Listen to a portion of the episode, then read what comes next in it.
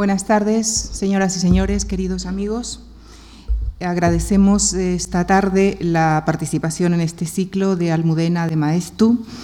Ella está, es eh, interesada en el arte y en la escritura, estudió Historia del Arte en la Universidad de, de Londres, ha trabajado en varias galerías de arte como catalogadora y comisaria de exposiciones, como articulista ha colaborado en diversos medios de comunicación, así como en la redacción de textos para Radio Clásica y Televisión Española.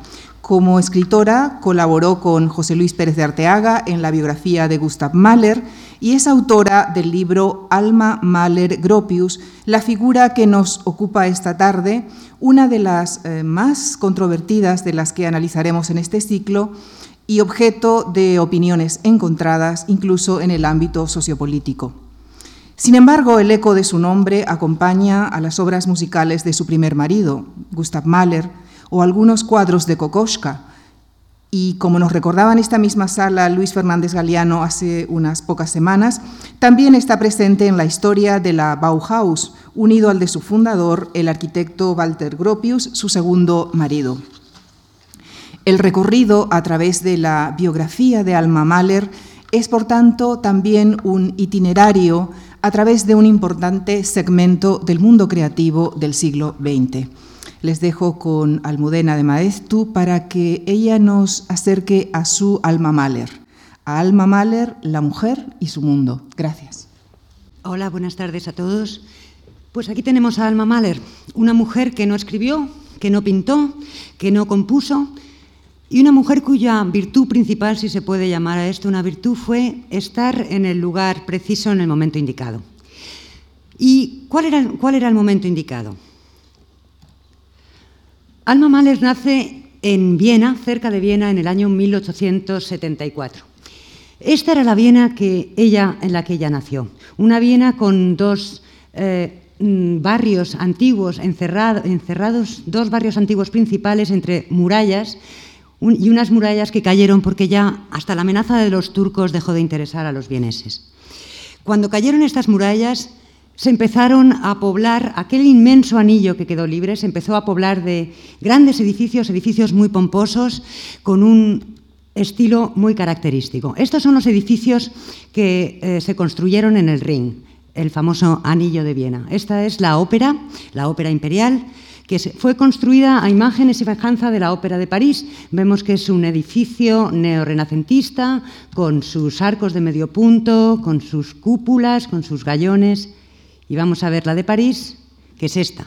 Esta es la de Garnier, también con, también con su cúpula y el mismo sentido decimonónico, pesado, historicista, ecléctico que, que caracterizaba todos los edificios que se creaban en la Viena de aquel siglo XIX. Este es otro de los edificios del Ring, el Museo de Historia Natural, una fachada serena también con sus cúpulas que parecen del Renacimiento florentino con sus también sus arcos de medio punto. Esta es la iglesia votiva, esta se erigió justo en el sitio en el que un sastre intentó matar al emperador Francisco José, con sus dos agujas neogóticas, con sus rosetones, sus pináculos, sus arbotantes, es, eh, eh, construida absolutamente en un estilo neogótico muy reconocible. Este es el Reichstag, el Parlamento, que es de von Hansen, de 1883. Este es el ayuntamiento, también es neogótico, también con sus rosetones, con sus arcos, con sus arquivoltas. Esto es la universidad. Seguimos viendo el, estilo historicista y ampuloso de todos los edificios nuevos que se estaban creando en el Ring. Este es el teatro, el Burgtheater, uno de los teatros más importantes que se hicieron en ese momento. Eh, a pesar de todo, tardó muchos años en construirse y la acústica no era buena, pero a pesar de todo, los vieneses seguían eh, acudiendo a este teatro y era en este teatro y en la Ópera de Viena donde se, donde se gestaba la cultura vienesa que habría de llegar a la famosa época de Viena 1900. Aquí tenemos a Alma Mahler, que como he dicho, nacida en 1874. Era hija de una cantante de ópera no muy buena y de un pintor paisajista, el pintor, eh, un pintor y académico vienés que se llamaba Emil Jakob Schindler. era una ferviente devota de Nietzsche, que estaba muy de moda en aquella época. Era también muy wagneriana, Wagner era su compositor favorito. Amaba la música y tenía la vida normal de una jovencita de la burguesía vienesa de aquella época. Es decir, profesores particulares, eh, de todo, de cultura general, un poquito de música, un poquito de pintura. Este es un cuadro de Emil Jacob Schindler, que, es su padre, que era su padre, y aquí se puede ver que eh, eh, Emil Jacob Schindler estaba adscrito al movimiento postimpresionista. Es decir, es un poco tardío para ser impresionista todavía, pero se ve que es pintura al aire libre, carece de dibujo, son sobre todo manchas, eh, manchas de color que juntas dan una impresión, de ahí el nombre impresionismo, especial. Eh, este es el castillo de Plankenberg.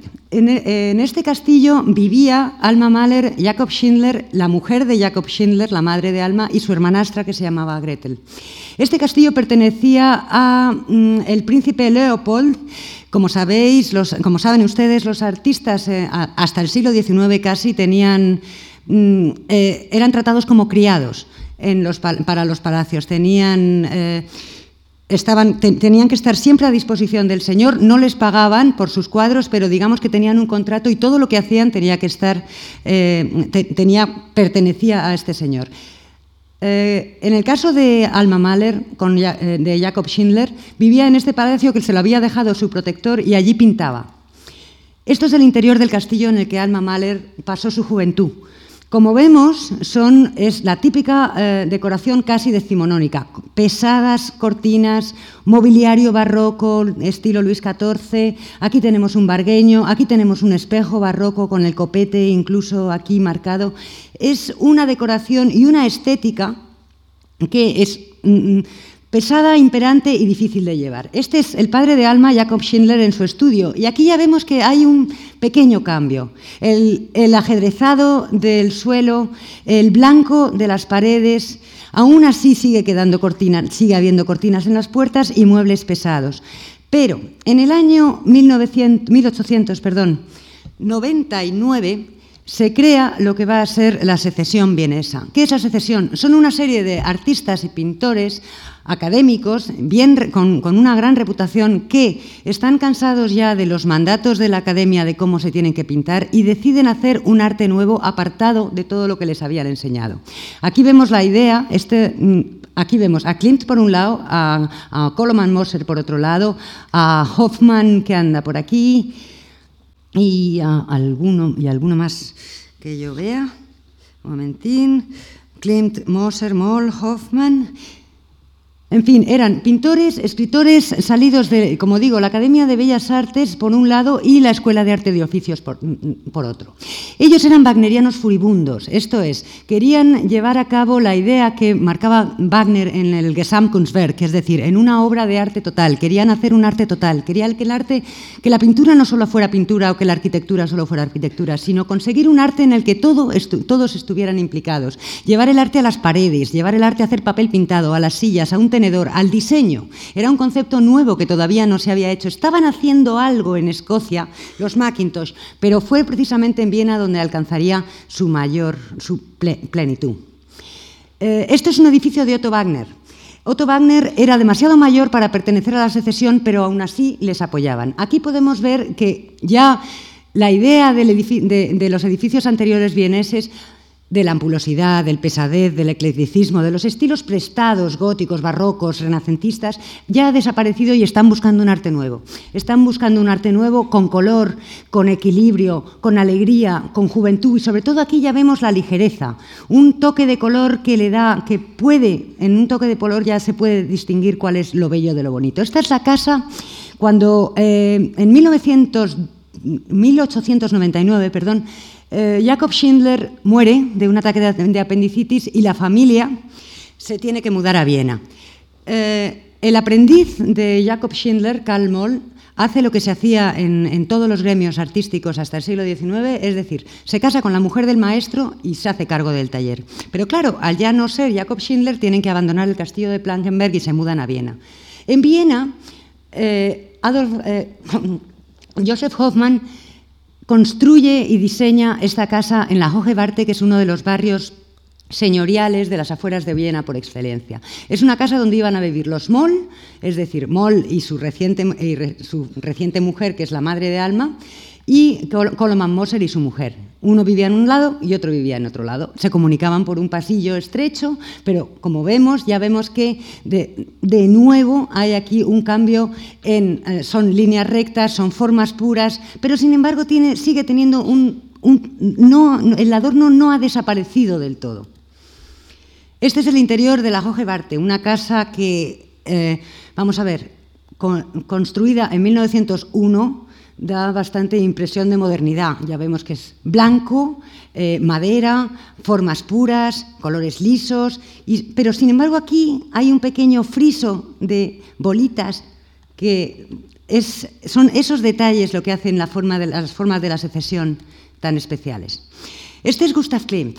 Gustav Klimt era el mejor amigo del padrastro de Alma Mahler, Y el presidente de la secesión, el grupo que se acababa de escindir de Viena. Era un pintor reputadísimo, eh, había sido autodidacta, pero tenía mucha mano y era un grandísimo pintor. Eh, Alma le adoraba, como le adoraban todas las mujeres de su época, tenía 16 años más que Alma y tenía una vida amorosa, digamos, complicada ni no estaba casado, ni se casó, ni se casaría nunca. Le gustaban las mujeres mucho y tonteaba con Alma también mucho. Y ella pensaba que iba en serio y ella se enamoró. Esto es uno de los primeros cuadros de Klimt, que es uno de los frescos que él pintó para el Burgtheater. Aquí podemos ver lo que Klimt hacía a principios de siglo. Era una pintura simbolista, amable, bella, sin ninguna duda, equilibrada,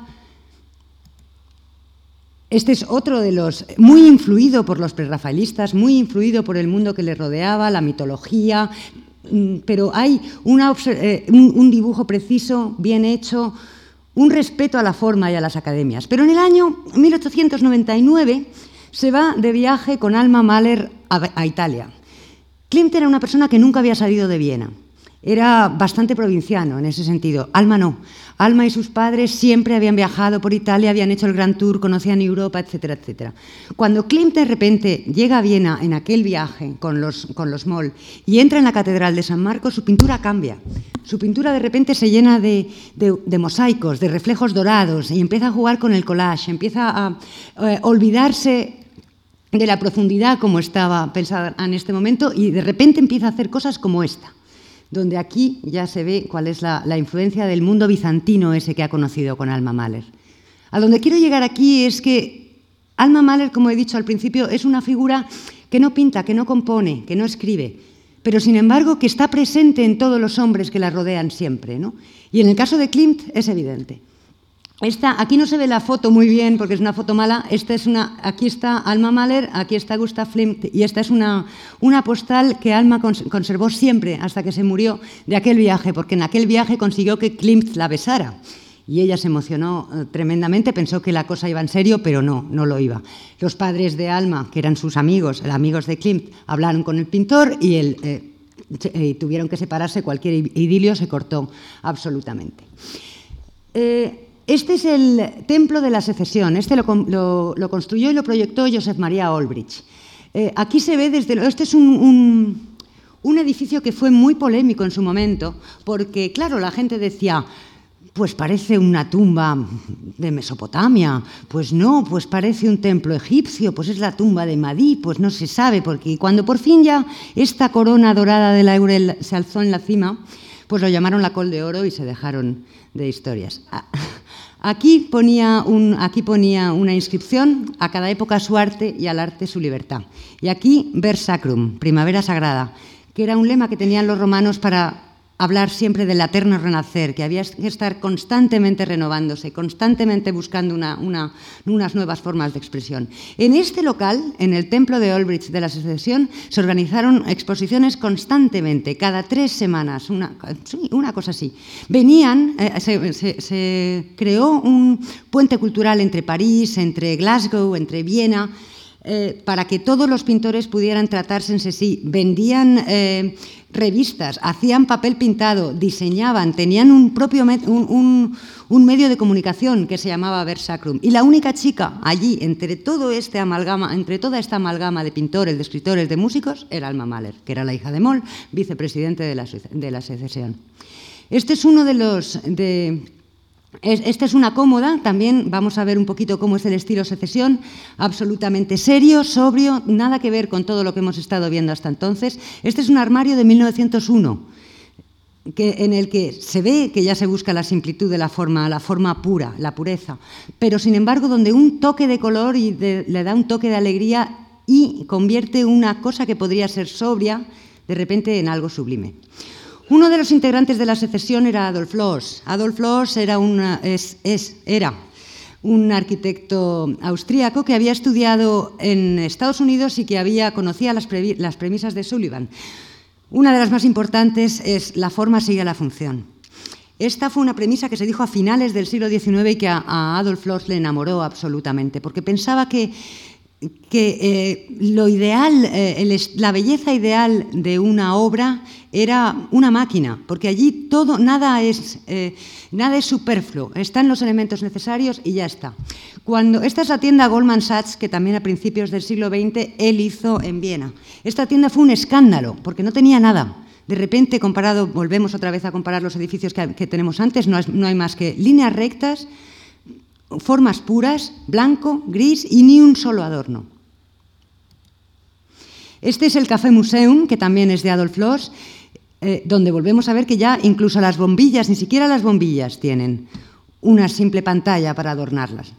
Esto es una silla que sigue estando vigente y de hecho me parece que se puede encontrar en algunas tiendas como BD tal. Es de Joseph Hoffman de esta época de la secesión, primera década del siglo XX. Esta es, una, esta es una lámpara de Adolf Loos, también lo vemos con las bombillas a la vista, haciendo, expresando esto de que el arte y la forma, eh, eh, perdón, la forma y la función debían ser la misma cosa. Y de repente aparece Gustav Mahler. Gustav Mahler es un director, era el director de la Ópera Imperial, de la Hofoper.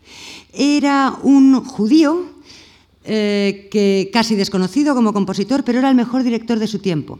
Poco a poco, desde los 20 años que empezó su carrera de director, había hecho de todo en los teatros, había empezado en teatros de pueblo y poco a poco había ido ganando adeptos, había ido ganando público, había ido ganando críticas y había ido conquistando teatros de Leipzig, el teatro de Kassel, el teatro de Praga y su fama ya era tan grande como director de orquesta, no como compositor, insisto, que estaba a punto de ser nombrado eh, director de la Ópera Imperial de Viena. Sin embargo, eh, tenía 36 años, que era demasiado joven para esto, y por otro lado era judío.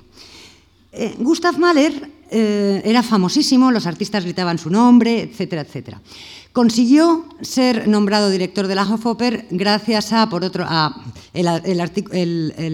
la pega de la edad no, no, fue ningún inconveniente, al final se solucionó y solucionó lo del tema de su judaísmo haciéndose católico. Claro, la gente dirá, pero bueno, es que claro, él lo hizo solamente por, el puesto y tal. Sí y no. Sí y no. Le obsesionaba mucho la, la, figura de Jesucristo y de hecho, bastante antes de esta época había, cuando era todavía bastante más joven, había compuesto una sinfonía, su segunda sinfonía, que se llamaba la Sinfonía Resurrección. Con lo cual, el tema de Jesucristo era un tema que le rondaba la cabeza. Además, era un hombre de teatro, era un hombre de ópera. Le gustaban los autos sacramentales, le gustaba, eh, le gustaba la misa, le gustaba el espectáculo católico, le gustaban eh, las procesiones. Todo este tipo de cosas le fascinaba mucho, así que no le costó demasiado tomar la decisión de convertirse al catolicismo. Eh, cuando conoce a Alma Mahler, se enamora absolutamente de esta jovencita. Y digamos que ella va, mm, va a por él, porque ella eh, era seguidora de Alma y dentro de todas las artes que le gustaban mucho, la que más le gustaba era la música. Consiguió, gracias a Berta Zuckerkandl, que era una amiga de los dos y era cuñada de Clemenceau, que en aquella, en aquella época todavía no estaba en política, pero tenía ya un, eh, periódico en París, consiguió que, la, cuñada de Clemenceau los presentara en una cena. Y fue a por él directamente, fue una cuestión de acoso y derribo y, y, Mahler cayó. Eh, tuvieron un idilio corto, pero fue, él tenía también muchos, tenía que ir de gira y tenía que eh, dirigir en distintas ciudades de Europa, con lo cual fue un idilio sobre todo epistolar. Eh, se mandaron cartas, muchas cartas, y hablaron mucho por carta. Las cartas son algo que dice mucho de una persona. Dice si tiene cultura, dices cómo, eh, lees cómo razona, entiendes más o menos lo que le preocupan. Y se enamoraron los dos locamente. Mahler le pidió la, mano a, a Molly, se lo dio encantado y se casaron en 1902. Eh, se casaron... Em, no lo quería decir, pero lo voy a decir, se casaron de penalti porque ella ya estaba embarazada. Sí, es verdad. Ella estaba embarazada no de mucho, de, dos meses, porque la primera niña nació siete meses después, seis meses después, y se casaron en, una, en la absoluta intimidad, apenas, hombre, eh, en absoluta intimidad, excepto la prensa, que siempre andaba por ahí y, pudo sacar una pequeña reseña. Se fueron de gira y mantuvieron, eh, eh, desde luego Alma empezó su vida como casada eh, acompañando a su marido en, una gira que tenía que hacer en Rusia. Una de las cosas que aportó Alma Mahler a Gustav Mahler fueron eh, la gente que ella conocía en Viena. En este caso, estos son Alexander von Chemlinsky, que era su profesor de piano, y Arnold Schoenberg, el cuñado de Alexander von Chemlinsky. Ellos dos iban estaban a punto de fundar un, grupo que pasaría, musical que pasaría a la historia como Segunda Escuela de Viena, cuando Chemlinsky se retirara y se sumaran a, las ideas de Schoenberg gente como Alban Berg y Anton Webern. Eh, las ideas de la Segunda Escuela de Viena, para vendérselas a Mahler, ellos se presentaron ante Mahler porque todos le admiraban muchísimo como director y le dijeron que querían hacer un grupo de compositores nuevos que, practicaran ideas, que, hicieran una música distinta, también que hubiera roto con las, con las, academias, lo mismo que había hecho la secesión con la pintura. ¿no? Entonces Mahler al principio pues, no se lo tomaba demasiado en serio, porque eso de prescindir de las armaduras, prescindir de las notas, hacer una sinfonía con una sola nota, pues digamos que tampoco le parecía demasiado bien. La música es un arte muy serio que tiene que seguir unas reglas para, para mm, conseguir un resultado. Pero al final, como eh, Mahler en el fondo era joven y también había visto cómo el público abucheaba sus obras, pues les apoyó y apoyó. Y desde luego una de las preguntas que surgen es, eh, ¿la Escuela de Viena hubiera surgido sin Mahler? Pues no lo sé, aquí está José Luis Pérez de Arteaga que nos, podría, que nos podría responder mejor a eso, pero desde luego influyó. Aquí tenemos a Gustav Mahler en la Hogebarte, que es la casa de los padres de Alma, eh, reunido con algunos de los miembros de la secesión. Porque claro, cuando Alma Mahler se casa con Gustav Mahler, pues de repente Alma le abre unas puertas a Mahler que Mahler no conocía, el mundo de las artes plásticas. Y eso le sirve a Mahler para cambiar el concepto de la ópera como había estado concebido hasta entonces. Alfred Roller, que era uno de los miembros más importantes de la secesión, era arquitecto y eh, en, una, en, una, de esas tardes, no sabemos si fue esta especialmente o cualquier otra, empezaron a hablar de ópera. Y entonces, claro, Roller decía que, las escenografías no eran suficientes para plasmar la idea, que, por ejemplo, de las óperas de Wagner que tenían. Entonces, eh, se pusieron a, hablar y, llegaron a la conclusión de que tenían ideas en común, que, que llevaron a la práctica. En verano, Alma y Mahler eh, se iban, pasaban los veranos en esta casita que Mahler se había empezado a construir unos años antes, está en las orillas del lago Werther, eh, en Mayernig. Aquí Alma Mahler llevaba una vida, según sus diarios, desgraciadísima, porque Gustav Mahler se eh, encerraba en esta casita, en su Hauschen, pasaba todas las mañanas, desde primeras horas de la mañana, aquí eh, escribiendo con un piano unas pocas páginas de Manuel Kant y de Johann Sebastian Bach, y no salía de ello hasta que había compuesto eh, lo, que, tenía en aquel momento. Aquí ella tenía que hablar con los vecinos para que no salieran, guardar los perros para que no hicieran, eh, no hicieran ruido. Se pasaba el día sola. Eh, Mahler era una persona muy metódica, muy maniática, muy especial. Llevaba, estaba todo, tenía todos sus movimientos sujetos a un horario, componía de tal hora a tal hora, tenía que comer a partir de tal hora, tenía que comer unos determinados alimentos, era casi, casi vegetariano, solamente comía eh, muchas manzanas, mantequilla, apenas probaba la carne, se acostaba temprano y Alma se aburría soberanamente. Intentaba ver a sus amigos, pero aquí no podía ver a nadie. los diarios de los veranos son verdaderamente tristes. Esto volvemos a ver. Esto es una de las escenografías que Alfred Roller y Gustav Mahler hicieron juntos para la Ópera de Viena. Aquí tenemos el concepto de la Roller Türme, que esto es un concepto que Alfred Roller rescata del barroco, que son unas grandes torres hexagonales giratorias, con lo cual eh, ya no hace falta cambiar de telón, sino que al girar las torres pueden ir cambiando los decorados. Como vemos, el juego de luces es espectacular, ya no tiene nada que ver con esos decorados de piedra y de caltón piedra que se habían ido viendo a lo largo del 19 con las olas de mar que se cruzan, sino que es una idea, un concepto que en aquel momento fue súper innovador, innovador hace 100 años, pero que ya no lo es. En el año 1910, después de nueve años de matrimonio, Alma Mahler eh, está deprimidísima. Gustav Mahler eh, se ha ido a vivir. él y eh, ella y Gustav están viviendo en Nueva York, donde Gustav Mahler está dirigiendo en, en la Metropolitan Opera. Ella es, Mahler está débil, está enfermo. En el año 1907 eh, le ha llegado la noticia, en el año 1907 Mahler ha, recibido la noticia de que tiene una dolencia, una, cardiopatía y que está muy grave y que no se sabe cuánto tiempo va a vivir. Él mismo lo sabe, controla sus pasos, controla su enfermedad, mm, trata de mm, reducir el esfuerzo en, todo lo que puede. Y claro, eso también se ve eh, reflejado en la conducta que él tiene, que él siente y que él tiene hacia su esposa.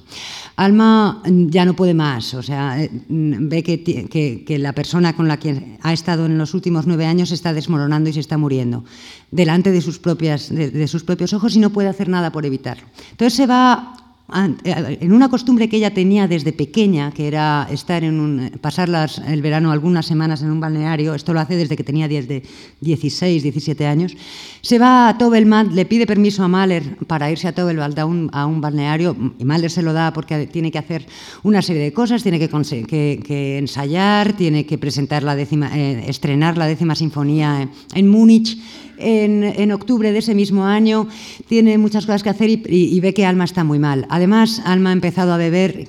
Fue una costumbre que sí, ella siempre había bebido desde pequeña, desde los 16, 17 años. El siglo XIX es el año, el siglo del champán, y ella bebe mucho champán y luego ya va bebiendo otras cosas más fuertes. Entonces, ya Mahler la verdad es que está asustado con el cariz que están tomando las cosas y le dice a Alma que sí que se vaya a Tobelwald. En Tobelwald ella conoce de repente a este hombre. Este hombre es Walter Gropius. En aquella época tenía 27 años y acababa de quedarse sin trabajo. No había terminado arquitectura del todo, era medio autodidacta, pero le faltaban un par de años. Y había estado trabajando en el estudio de Peter Behrens en Berlín, pero Behrens le, acababa de echar porque él no había sido capaz de calcular una altura de una guardilla de la Casa Cuno de un encargo que tenían y además Walter Gropius tenía un problema muy grave para un arquitecto de la época y es que no sabía dibujar pero era, era, él mismo admitía, dice, es que ni en mis peores sueños hubiera pensado yo que fuera tan malo. Sin embargo, este, este hándicap, que para cualquiera habría sido un, un obstáculo infranqueable, Walter Gropius lo, soluciona contratando un dibujante, diciéndole, mira, yo te digo el cual, qué es lo que quiero dibujar y tú me lo dibujas. Y así pasó la facultad. Eh, cuando eh, Walter Gropius se, eh, le echan, le expulsan del estudio de Peter Behrens, necesita tomarse un descanso y se va también al, balneario de, de Tobelwald, donde conoce a Alma Mahler. Y Alma Mahler de repente se encuentra con su marido que tenía 51 años y estaba agonizante y estaba débil y era una persona muy especial y con la que tenían una relación distinta porque cada uno vivían en habitaciones separadas y casi en casa, en casas separadas, de repente se encuentra con un hombre joven, con un hombre ario, porque en aquella época el, antisemitismo todavía, desgraciadamente, estaba muy vigente y habría que terminar. Este antisemitismo iría creciendo en Austria y en Alemania hasta eh, evolucionar o desencadenar, desde luego, en la Segunda Guerra Mundial y en parte la Primera de repente se encuentra, Alma Mahler, como iba diciendo, se encuentra con este, con, este señor, con este chico que eh, tiene siete años menos que ella y con el que de repente le parece que tiene un montón de cosas en común. Claro que a todos, a todos nos pasa esto cuando nos enamoramos, nos enamoramos de alguien y de repente pensamos, por un lado, que cómo no la haber conocido antes y por otro lado, de cuántas cosas tenemos en común con esta persona. Y Alma y Gropius desde luego les ocurre. Se enamoran, se enamoran locamente, eh, viven un idilio apasionado en aquel balneario, un, idilio de verano, Y sin embargo, cuando se separan, porque claro, Alma es consciente de que está casada con Mahler, le dice a, le, explica a Walter Gropius que tiene que seguir casada con él. Sin embargo, eh, Walter Gropius no se resigna y le escribe una carta a, Gustav Mahler, diciéndole, contándole todo, que está enamorado de su mujer y que, que, deben separarse para que él se pueda casar con Alma y sean felices. Gustav Mahler Mm, lee la carta, llama, llama, a Alma, le pide explicaciones y le dice por favor que, elija. Y llama al propio Walter Gropius y mantienen una, conversación los tres. Pero Alma evidentemente es una mujer dura, pero no es tan dura y elige estar con su marido hasta el final. Sabe que su marido está sufriendo. Eh, Walter Gropius desaparece, pero y, ella se vuelve con y ella vuelve con Gustav Mahler asiste a aquel al estreno de la décima sinfonía. Sin embargo, está tan enamorada de Walter Gropius que no pueden dejar de escribirse. Vuelven a Estados Unidos los Mahler, siguen escribiéndose ellos dos. Eh, vuelven otra vez a Europa porque ya Mahler está demasiado malo y los, y los médicos le aconsejan que si quiere volver a casa, que tiene que irse ya. Vuelven siendo súper eh, siendo alma súper desgraciadísima y viviendo la agonía de su esposo. Sin embargo, sigue escribiéndose con Walter Gropius. Eh, Mahler muere finalmente en 1911 y ellos dos intentan vivir el idilio, pero se dan cuenta de que no puede ser, de que aquello... Mm, Walter Gropius sobre todo se da cuenta de que todo eso le viene grande, la muerte de Mahler, la viuda de Mahler, salir en los periódicos, aquella pasión desbordante, y se separan. Sin embargo, aquel mismo año, el año de la muerte de Mahler, Walter Gropius construye y proyecta un edificio que tendría que cambiar para siempre la historia de la arquitectura, que es esta fábrica. Esta es una fábrica de zapatos, la fábrica Fagus, donde por primera vez en toda la historia de la arquitectura se prescinde del, muro de contención y por primera vez hay un muro cortina que deja todas las esquinas a la vista y que donde se puede ver el interior. Es el primer edificio de cristal que se puede, que se puede conocer y un edificio que desde luego sentaría las bases de la arquitectura moderna. En el año 1912, todavía dos años antes de la Primera Guerra Mundial, separados ya Alma, viuda de Mahler y separada ya de Walter Gropius, conoce a, un pintor, un pintor que le presenta a su padrastro Calmol, que es Oscar Kokoska. Con Oscar Kokoska tiene una eh, vida apasionada, un, idilio apasionadísimo, se enamoran casi desde el primer momento. Y ahí sí que no hay trabas. Allí ya Alma, Alma ya es viuda, Alma puede hacer con su vida y con su cuerpo, ella, eh, eso piensa ella, lo que le parezca, y vive un idilio perfectamente público con Oscar Kokoska. Pero sin embargo, Oscar, y Oscar se quiere casar con ella, pero ella no quiere. ¿Por qué? Pues porque Oscar Kokoska sí, ella reconoce el talento, tiene un, ella tiene un olfato para encontrar el talento en los hombres desbordante. Sin embargo, con Oscar Kokoska todavía es un pintor bueno, pero no es un pintor reconocido, no es un genio como podría, no es el, genio de la secesión como podría ser Klimt, no es el genio de la música como, podría ser Mahler. Oscar no tiene un duro, es un pintor pobre. Con lo cual deciden dar rienda suelta a su amor, pero él insiste en casarse, insiste en casarse y no se casan. Ella solamente le dice en un momento, me casaré contigo cuando pintes tu obra maestra. Y en ese momento ella, eh, él pinta esto, que es, el cuadro La novia del viento. Y él le escribe diciendo, ya tengo, mi, ya, tengo mi obra maestra, ya nos podemos pasar. Sin embargo, ella sigue poniéndose, poniéndole trabas, poniéndole trabas, aquello ve que es demasiado apasionado, que tienen unas peleas demasiado eh, vivas, demasiado bruscas, demasiado tristes. Hay un aborto por medio, es una, es una, una, historia desagradable para todos y de repente en 1914 estalla la guerra mundial. Estalla la guerra mundial y tanto Óscar Kokoska como Walter Gropius son reclutados. En ese momento, ella piensa, Alma Mahler piensa que el idilio que ha tenido con Walter Gropius fue lo más bonito que le había pasado en su vida. Claro, todos los recuerdos que de repente, eh, en un momento tan duro como es la guerra, eh, los recuerdos, el recuerdo de aquel amor tan dulce, de aquel amor apasionado, de aquel amor sincero que había tenido con, Walter Gropius, le parece que es lo mejor que le ha pasado en su vida. Por, su parte, Walter Gropius está en la guerra, está en las trincheras y recibe, empieza a recibir cartas de Alma Mahler y empieza a idealizar a Alma Mahler también lo que les había pasado a ellos. Y entonces, en un momento dado, ya en un permiso que tiene, recibe Walter Gropius, se casan. Se casan y, Walter Gropius vuelve a la guerra inmediatamente.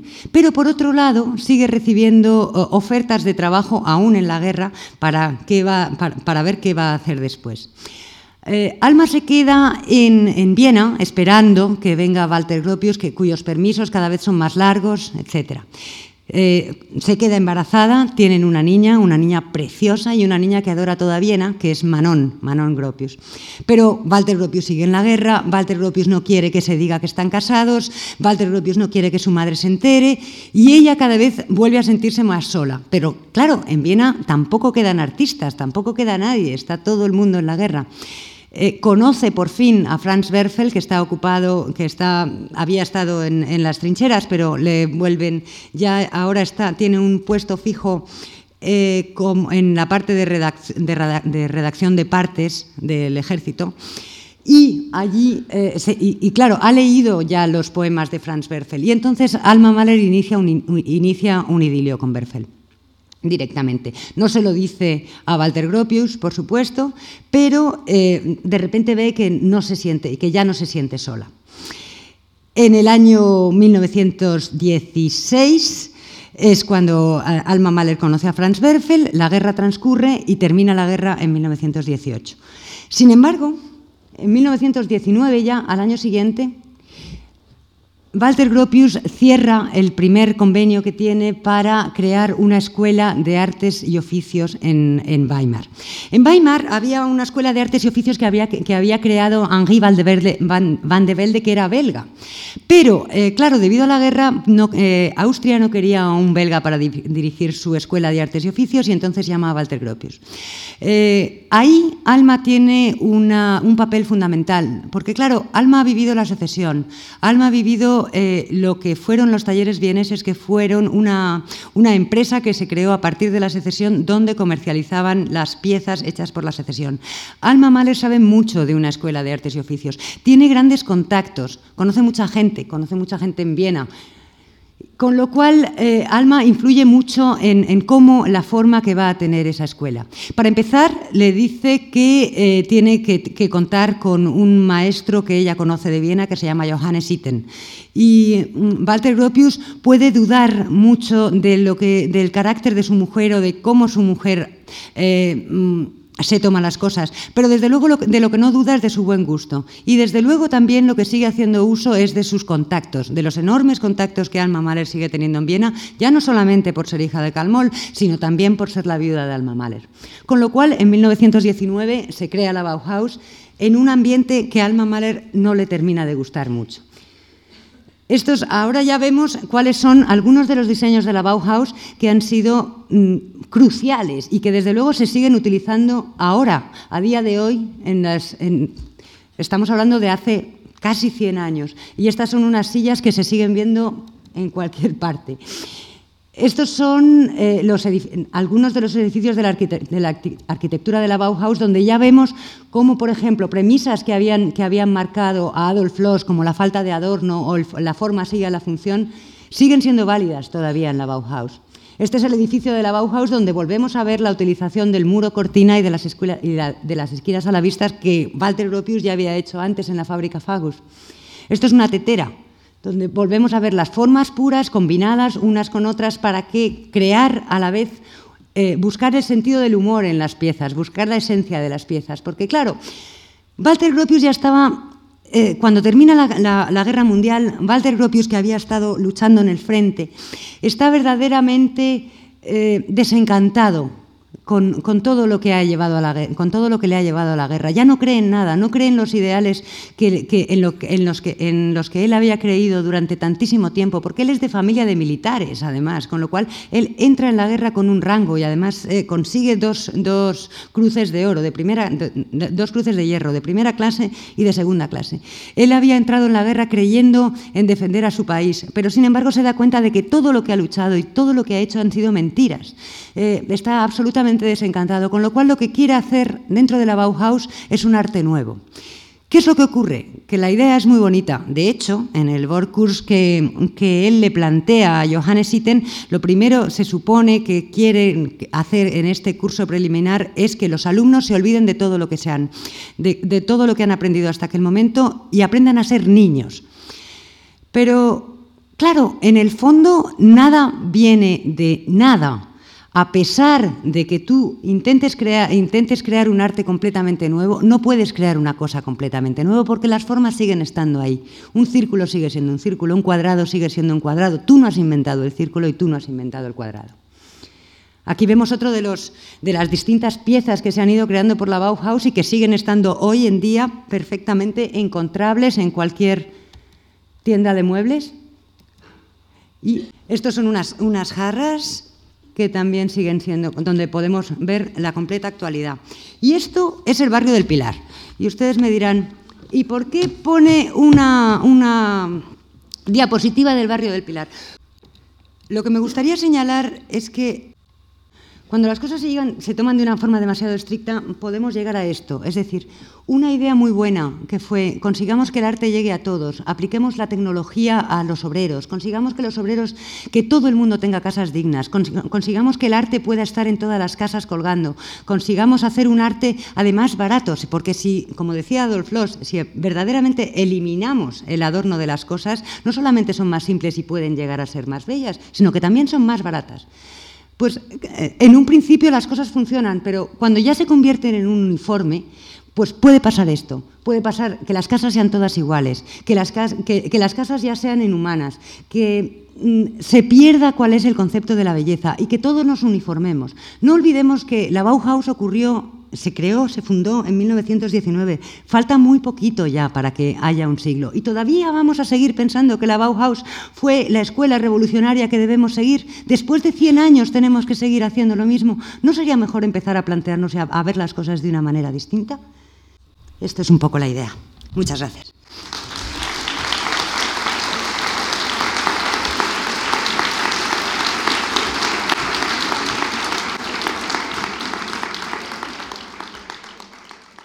Pero ahora que lo pienso, me he quedado sin, sin, hablar, claro, porque ustedes en el fondo han venido a oír hablar de Alma Mahler, ¿no?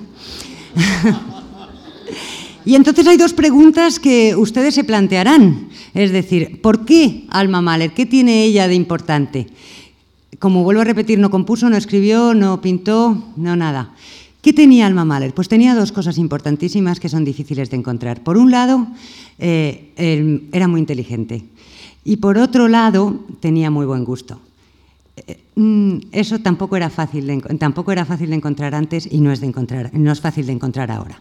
Y ahora las preguntas. ¿Hubieran sido los hombres, los cuatro hombres importantes de su vida, porque ustedes saben que a ella la llamaron la viuda de, los cuatro artes por haber eh, sido pareja de un músico, de un arquitecto, de un pintor y de un escritor?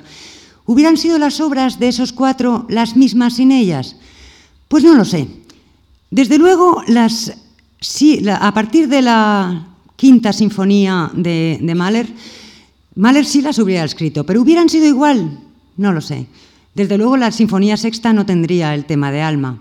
Desde luego, la décima sinfonía no tendría el, golpe ese del destino terrible que tiene que, que Gustav Mahler eh, plasma en el momento en el que lee la famosa carta o en el momento en el que se entera de que su mujer tiene un idilio con Walter Gropius. ¿Hubiera sido pintor Kokoska? Por supuesto que sí, pero ¿hubiera pintado sus mejores cuadros, entre los que está La novia del viento, su obra maestra, y entre los que hay por lo menos otros 20 retratos de Alma Mahler? Seguramente no. ¿Y hubiera escrito Berfeld todas las obras que escribió sin Alma Mahler? Probablemente tampoco, porque Berfeld cuando conoce a Alma Mahler es un poeta, no es un novelista. Es, Alma, Alma desde luego, tiene el poder de eh, coger a sus maridos o a sus novios de en ese momento y conseguir que creen, conseguir que trabajen. Es una musa, pero una musa, una musa en un tiempo en el que ya no existen las musas. Bueno, digamos que ella es del tipo clásico, apto para cualquier edad. Ella es una salonière, una, señora que tiene un salón, le gusta rodearse de artistas, le gusta rodearse de talentos. Una salonière en el siglo XX, cuando las salonières pertenecen al siglo XVIII.